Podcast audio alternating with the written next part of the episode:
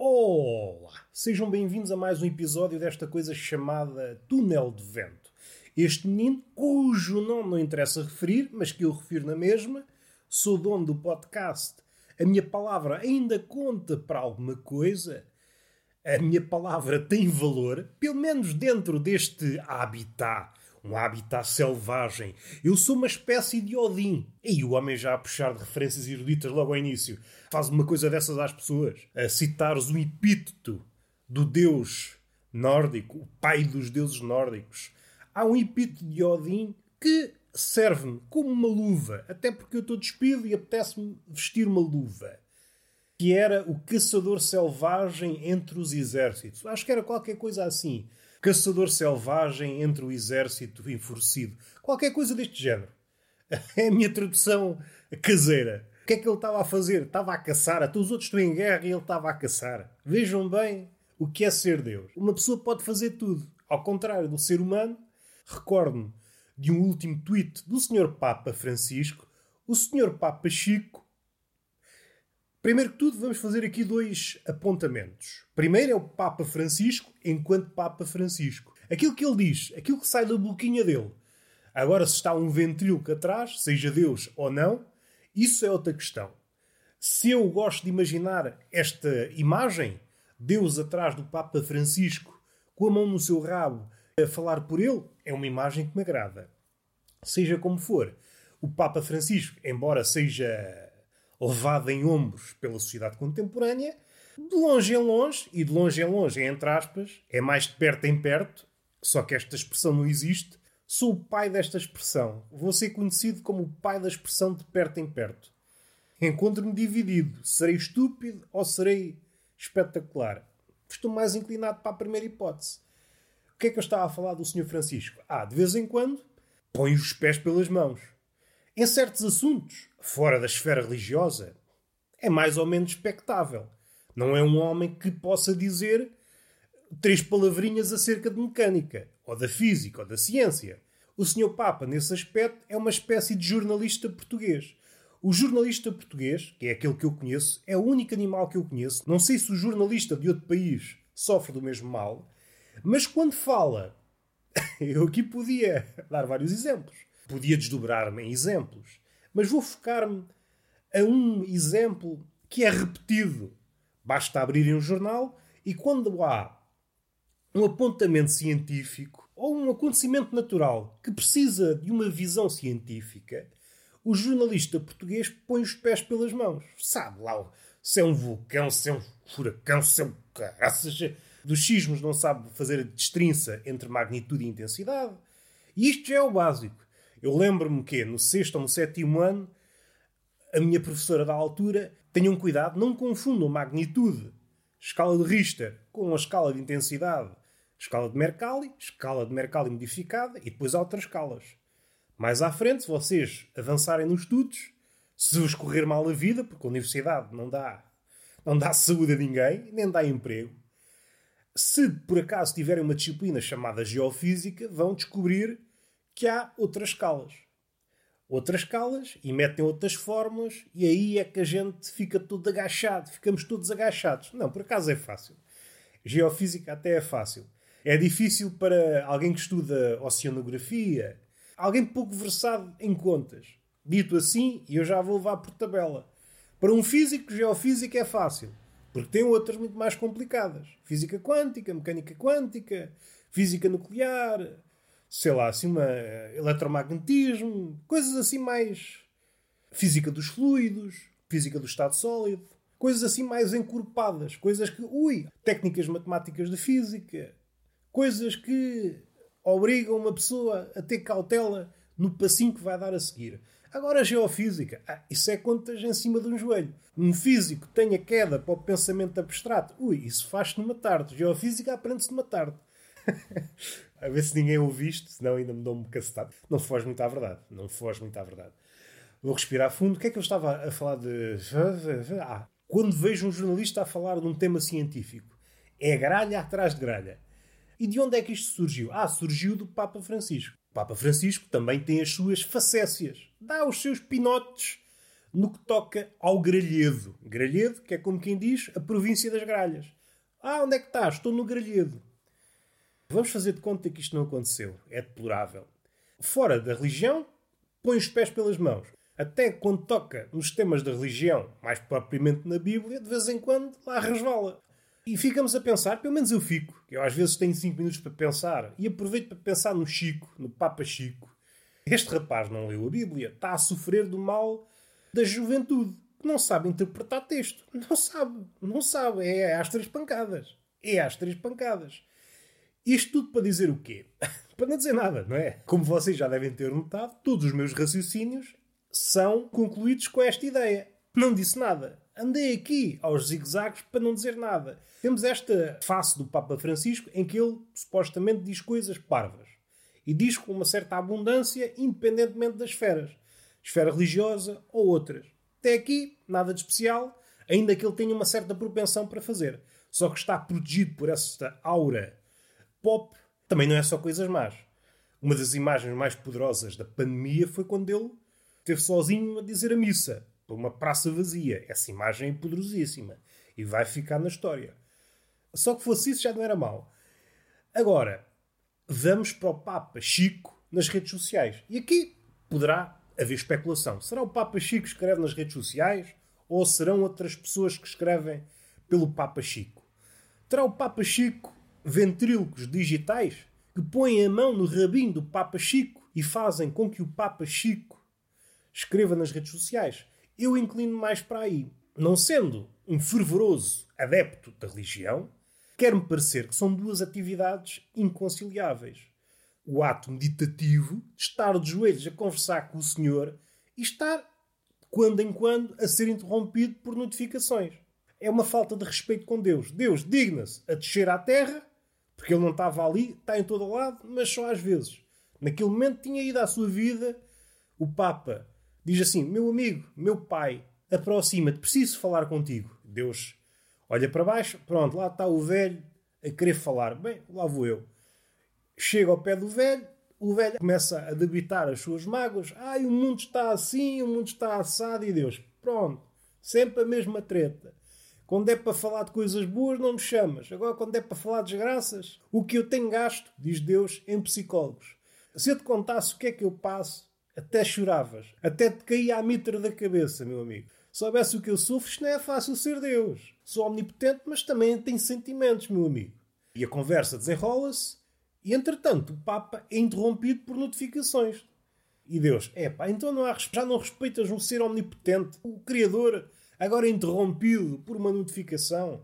Então não é omnipotente. Se Deus é interrompido por uma notificação, não é omnipotente. Começa a duvidar de si próprio e entra ali num loop e desaparece. Uma ideia que eu tenho é aquele paradoxo do diabo. Será que Deus consegue criar uma pedra que não consiga levantar? Eu já falei aqui há uns 200 ou uns 300 ou uns 400 episódios desse paradoxo. Ah, e até escrevi já sobre isso. Não sei se a formulação é essa, mas a ideia é certamente essa. Será que Deus tem ou não a capacidade de criar uma pedra que não consiga levantar? Porque se não consegue, então não é omnipotente. Se consegue, então também não é omnipotente. Há uma forma de sair, mas eu não vos vou dizer. Porque vocês não merecem. Vocês não merecem. Isso era se o podcast fosse a pagar. Aí, com o podcast a pagar, já, já posso falar de paradoxos detalhadamente. Assim, só levo um enunciado. Vocês não merecem mais. Ah, eu mereço mais. Não mereces nada. Tu mereces é paradoxos e chapadas no cu, ao meu ouvinte. Vamos respirar fundo. Papa Chico, se ele na vida dita real já diz as suas baboseiras, então no Twitter não sei se ele está ativo nas outras redes, provavelmente está. Então no Twitter, é pá, é uma atrás das outras, às vezes. Até digo mais. Se substituíssemos a cara do Papa Chico pelo Gustavo Santos, eu não ia dar conta. Há frases parecem ter sido escritas pelo Gustavo Santos. Levanto esta hipótese. Será que Gustavo Santos é o ghostwriter do Papa Chico? É isto que eu lanço lança esta e vocês apanham como quiserem. Recentemente o Papa Chico escreveu esta coisa de o homem esforça-se o mínimo possível, mas Jesus convida-nos a dar o máximo. Isto é uma frase muito bonita, mas que eu estou farto de ouvir. É exatamente a forma como um patrão, um empresário português, expressa. Meu amigo, você está a fazer o mínimo possível. Vamos lá ver. E às vezes até me convida a sair, faça lá o máximo. Ou seja, Jesus é capitalista. É capitalista, só vê o trabalho, só vê o lucro. No homem vê apenas um animal de carga. E isso é triste. Afinal, Jesus, filho de Deus, é um bandido, um empreendedor, é um batedor de punho. É só bater punho, bater punho. Não, pá. Então eu venho ter com Jesus que me disseram, ah, é só amor. Não é amor, isso é trabalho. E quando uma pessoa, Jesus neste caso, não consegue fazer a destrinça entre amor e trabalho, estamos tramados. Estamos tramados. Aliás, se nem Jesus consegue fazer essa destrinça, então o mundo está tramado. Aproximamos de Deus com essa intenção. Procuramos o amor. E quando nos aproximamos de Jesus, Jesus precisa do teu amor. O que é que Jesus diz? Esforça-te mais, convide-te a trabalhar mais. Convide-te a trabalhar o máximo. É pá, então, mas que é isto, pá? Hum? Então quer dizer que não há diferença nenhuma entre uma igreja e um estabelecimento do IFP? Não há diferença nenhuma. Não há. Então, mas eu vou confessar os meus pecados ou vou à procura de trabalho? Hã? É uma tristeza. É uma tristeza. Já que tocámos no Filho de Deus, vamos tocar no Pai. Deus, que é Deus do amor. Então, assim, isso é Deus do amor. Eu escrevi uma crónica em relação a isso. Nos seus primeiros tempos, ainda Deus era uma criança, estava ali nas alturas da Babilónia, convivia com outros deuses. Deus não era o Deus do amor, era o Deus da tempestade. Era o Deus da tempestade. Título que roubou, porque quase tudo que está na Bíblia é roubado. Baal hum, e outros. Haddad. É o Deus da tempestade. Isso vê-se de forma vimente no Antigo Testamento. O Deus do Antigo Testamento era passado da cabeça. Pois, provavelmente, entre o Antigo Testamento e o Novo Testamento há o Meio Testamento, esse foi perdido, que constava no seguinte: Deus em consultas psicólogo há alguns anos, décadas, provavelmente um século ou dois, a ser tratado por psicólogos, psiquiatras, acalmou, resolveu os seus problemas. É muito problema. Imagina o que é ser um ser único. Não tinha ninguém. Durante milhões de anos foi o único ser no universo. E isso, parecendo que não, mesmo para um Deus, traumatiza. Traumatiza. Tentou recalcar: eu sou único, sou todo-poderoso, Criei tudo do nada. Ali uma altura que se passou da cabeça. Até disse a Abraão para matar o filho. Isto é de pessoa que já não anda bem. É de pessoa que já não anda bem. Para não falar de outros episódios. Jonas é que teve bem. É não estou muito pai virado. Não fales comigo. Se bem que Deus ia sempre atrás. Jonas é aquele profeta com o qual eu me identifico. Hum, não quer saber muito. Ah, quer falar contigo? Não. Mete-me dentro de uma baleia. não quer saber. É para puxar a Ninive ou não? É não quer saber. Vou ver uma abobreira. Quer estar aqui à sombra da abobreira. É o que eu quero.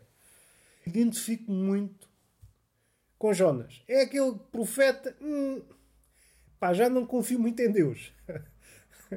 quero outra vida para mim. Há livre-arbítrio ou não? Para Jonas parece que não havia. Jonas queria andar livremente e Deus andava sempre atrás. Deus, nesse episódio de Jonas, é um livro pequeno, aconselho todos a lerem. É uma espécie de namorado, ex-namorado tóxico. A namorada quer afastar-se e ele vai sempre atrás. Para fechar, há uma ideia. Há uma ideia. Há uma ideia. Agora até me rir. Há uma ideia deste podcast. Não me façam rir. Não me façam rir. Então falámos de, de Papa Chico, as suas facécias. Falámos de Jesus.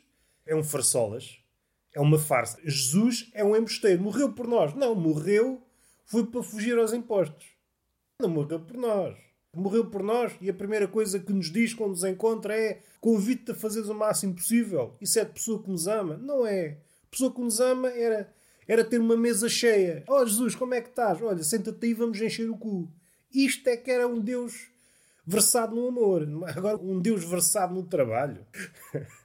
Estou-me a rir porque estou a pensar no que vou dizer a seguir. Se Jesus, se Jesus é este empresário com o foco no lucro e no trabalho escravo, então o anticristo é uma espécie de sindicalista. É alguém que nos ajuda a lutar pelos nossos direitos. É uma espécie de comunista. E não deixa de ser engraçado a vários níveis, porque, para vários filósofos, o comunismo é uma espécie de segundo cristianismo. Se bem que o comunismo não tem filhos tão ilustres como o cristianismo. Jesus, ok, filho de Deus, seguiu o negócio do pai, Quem tem famílias tem tudo. Agora, o comunismo não deixou filhos. Não há assim uma figura. Ai, o Marx. Hum, tá bem, tá bem. Estava aqui a brincar convosco. E para acabar, vamos finalizar num tom mais sério. Uma das lutas mais perenes opõe iconoclastas contra idólatras. Isto tanto é válido nas esferas religiosas, se pensarmos assim, Jesus, quando chegou, é uma espécie de iconoclasta, ou seja, está mais próximo de um comediante, de um humorista. O humorista, em tese, é sempre um iconoclasta. É sempre aquele que visa combater um ídolo. Eu estou-me a rir porque apetece-me. Apetece-me rir, apetece-me imaginar Jesus a contar piadas, e é assim que ele destruía os ídolos. Aproximava-se de um ídolo, vou fazer um roast ao teu ídolo. As pessoas riam e o ídolo partia-se. Esta é a verdadeira história de Jesus. Falei-vos do Meio Testamento, a transição do Deus colérico para o Deus do amor. Falei do Filho de Deus capitalista. Podia falar-vos acerca do sopro. O sopro que quer dizer criação em muitas culturas. Podia dar vários exemplos. Eu não me quero alongar porque hoje escrevi uma crónica à volta disto. Mas, por exemplo, Quetzalcoatl, um deus ali para o lado da América do Sul, mexicano, se quiserem, ali para aquelas zonas, diz que foi criado quando o deus da existência respirou para cima da sua mãe. Isto é um problema. Se o homem herda as características de Deus, e aqui faço à parte, há muitos mexicanos que ainda acreditam nisto, é possível engravidar uma mulher se respirarmos para cima dela, o que era um perigo. Para mim, não, que eu sou asmático, por isso não corri o risco de engravidar nenhuma. Mas se realmente fosse assim, epá, o mundo já tinha explodido pessoas. Provavelmente os chineses reproduzem-se assim. Respiram para cima de uma pessoa, nasce um chinês. E agora alguém diz: Ah, mas eles tinham aquela lei de filho único. Epá, não me lixo. Não me lixo. Vou dizer os indianos, que também são muitos. Ah, os indianos já pode ser. Pronto. Gostou muito? Gostou muito de aceitar a minha história? E há outras variações deste sopro divino. Há a versão de Quetzalcoatl, respirar para cima da mulher e nasce um filho. Há a criação pelo arroto, um Deus que arrota e a criação dá-se. Há outro que se peida e a criação dá-se. Há várias variações. E pondo todas essas hipóteses da criação, aquela que me parece mais plausível é certamente o flato. Atendendo àquilo que nós vemos hoje em dia, por aí, o homem contemporâneo e todos os homens podem ter sido originados por um peido. Por um lado, é plausível, por outro, conferia-nos uma certa modéstia. Parece-me impraticável conciliar a nossa origem com um certo narcisismo. Pelo menos para mim. É difícil inchar o ego quando sei que o homem veio do peido. No início era o verbo. Não, no início era o peido. Assim é que é. Vamos respirar fundo. Agora vamos acabar profundos. Vamos acabar profundos. Santo Agostinho disse que só temos o presente. Só temos o presente. Mas não disse neste tom. Não escreveu neste tom. De guru motivacional. O que ele disse é que há três tipos de presente. O presente passado, aquele que herdamos e trazemos connosco. Podemos chamar a memória. O presente imediato Aquele que percepcionamos à nossa frente logo no imediato. E o presente futuro. Ou seja, desdobra-se em três. Contudo, vão todos beber ao presente. Esta ideia parece mais adulta quando comparada com aquela de Horácio, que escreveu, se a memória não me falha nas odes, do Carpe Diem. Se esta frase for entendida como presente imediato apenas, o homem fica um bocadinho coxo. O homem só é pleno quando é desdobrado quando tem em conta estes três presentes: o presente passado, a memória, o presente imediato e o presente futuro. Acho que foi José Gil que falou qualquer coisa nisso em relação à arte. É preciso ter um pé no passado, outro pé no futuro, isto é crescente da minha lavra, e a pilinha no presente. A pilinha está sempre no presente. Bem vistas as coisas, a pilinha é budista. E é careca. Faz todo o sentido. A pilinha só se efetiva no presente. A pilinha não rumina o passado. A pilinha não profetiza, não se abalança para conjecturas futuras. Não. A pilinha está bem assente no presente. Aqui está uma meditação digna, Sim, senhor, assim vale a pena. Passar de Santo Agostinho para Pila no presente. Assim vale a pena. Está fechado. Beijinho na boca e palmada pedagógica numa das nádegas. Até à próxima.